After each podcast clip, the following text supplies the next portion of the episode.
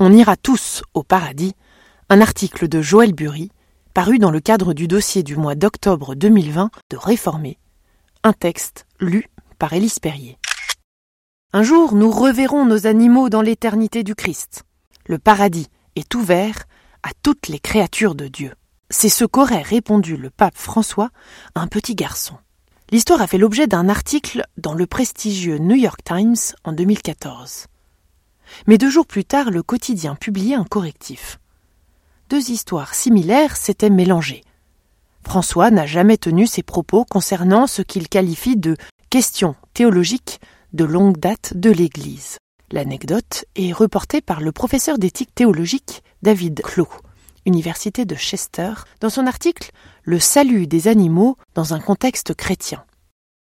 Survolant les textes bibliques d'Isaïe aux lettres de Paul, des psaumes à l'Apocalypse, le théologien constate les multiples références à une nouvelle création, laissant ouverte l'hypothèse que celle-ci ne serait pas réservée aux humains.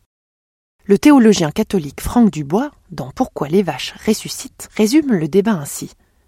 Si Dieu crée le monde, s'il prend son temps pour dire à chaque étape de la création dans la Genèse que tout est bon, terre, cieux, arbres, poissons, oiseaux et hommes, ce n'est pas pour tout effacer d'un trait à la fin du monde et ne garder in extremis que les hommes pour le royaume céleste.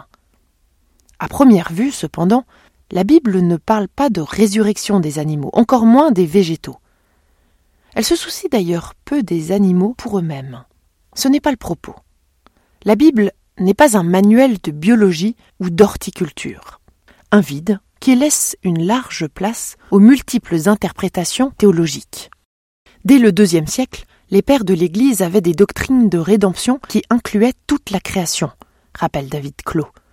Franck Dubois explique quant à lui comment, au fil des siècles, le doute s'est insinué dans les esprits quant à la place des animaux au paradis. Ils ont d'abord été considérés comme simples moyens de vivre pour l'homme, fournissant nourriture, vêtements, force de travail.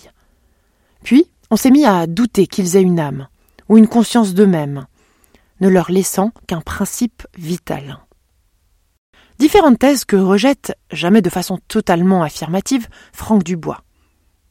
Exclure les animaux du ciel, c'est priver l'homme de compagnons de vie qui furent déterminants lors de son existence.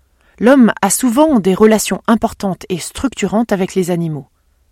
Luther, par exemple, n'envisageait pas un ciel sans son fidèle chien Tolpel. Il avait conscience d'un fait indéniable.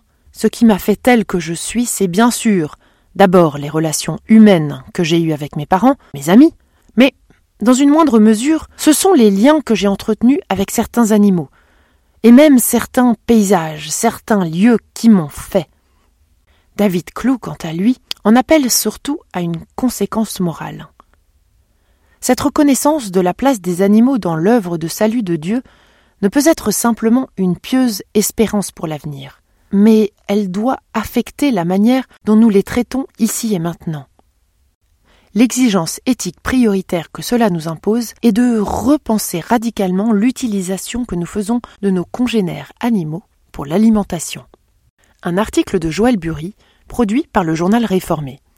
Découvrez les autres articles du journal sur la thématique des animaux de compagnie sur notre site internet.